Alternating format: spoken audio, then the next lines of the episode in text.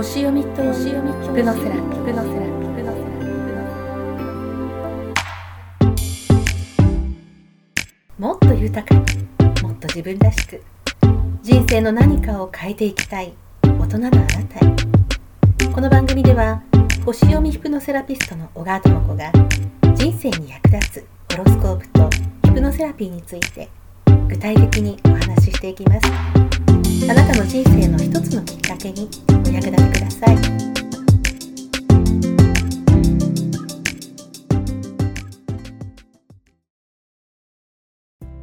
皆さんこんにちは。星読みヒプノセラピストの小川智子です。はい2021年もうクリスマスを過ぎ年末へと向かっていますが皆様いかがお過ごしでしょうか？この番組を始めたのが2021年の8月から4ヶ月になりました。聞いてくださっている方が少しずつ増えてきて本当に嬉しいです。ありがとうございます、えー、私にとって2021年は星読みとヒプノセラピーに全力だった年でした。でも来年年明け20 2022年の年明けには星読みとヒプノセラピーについて新しいチャレンジをしていきます。もっともっとパワーアップしていこうと思っています。なぜこんなにパワーが出るのか自分でもびっくりするんですけれどもそれはひとえに星を読むことヒプノセラピーをすることっていうのがより豊かに自分らしい自然な生き方になるためのとてもいいツールだと思っているからです。西洋占星術でホロスコープを見ると自分の思い込みがわかるんですねでヒプノセラピーに関連する中では、えー、月なんですけれども月の星座を知ること月の星座が自分にどんな影響を与えているかを知ることで人生に大きな転換が起こることが多いです。月の星座っていうのは私たちの潜在意識の部分を司っていましてそこには小さい頃に作り上げられたお母さんやお父さん周りの大人たちからこう作り上げられた自分像みたいなことが月の星座でわかるんですね。例えば、えー、月が乙女座の方がいらっしゃるとしますね。で月が乙女座の方はおそらく周りの方から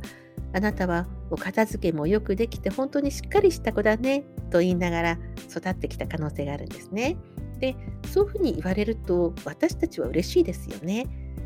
そうしてれば親に愛されるわけですよね。お片付けもよくできて本当に几帳面でしっかりした子それを演じようとして一生懸命振る舞います。ところがホロスコープを見るとそれが最大に難しい最大にできないことなんですね。全然できないわけではないです。全然できないわけではないんですがそこを伸ばしていこうとした時に非常にその部分を伸ばすのが困難な部分だったりするわけなんですね。ですからそれをベースにしてどんどん大きくなっていこうとした時にどこかで限界を感じるわけなんですよ。で限界を感じてでも苦しくて苦しくてでもいやそんなはずはない私はこうこういう自分のはずなんだと思いながらもっと伸ばそうとしてしまったりすると非常に苦しい人生になるんですね。そこではなくてもっと違う星太陽ですとか木星ですとか違う星を見ていくともっと違う可能性があるわけなんです。ホロスコープを見るとそれがわかるんですけれども、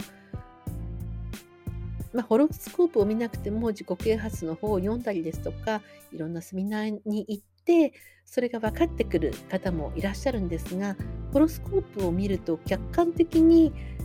ここに無駄な力を入れなくてもこちらを伸ばしていけば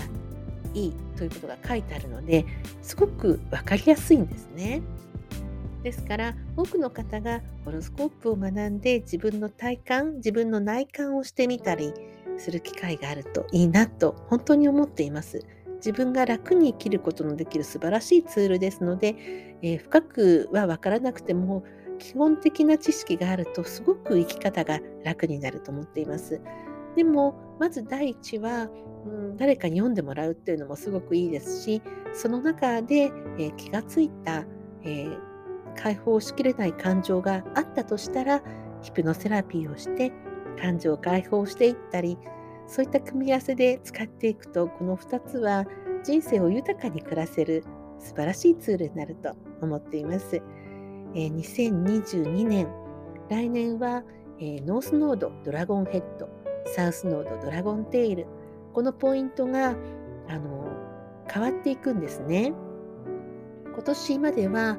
双子座と伊手座にあったこのノースノードサウスノードドラゴンヘッドドラゴンテイルこれは時代の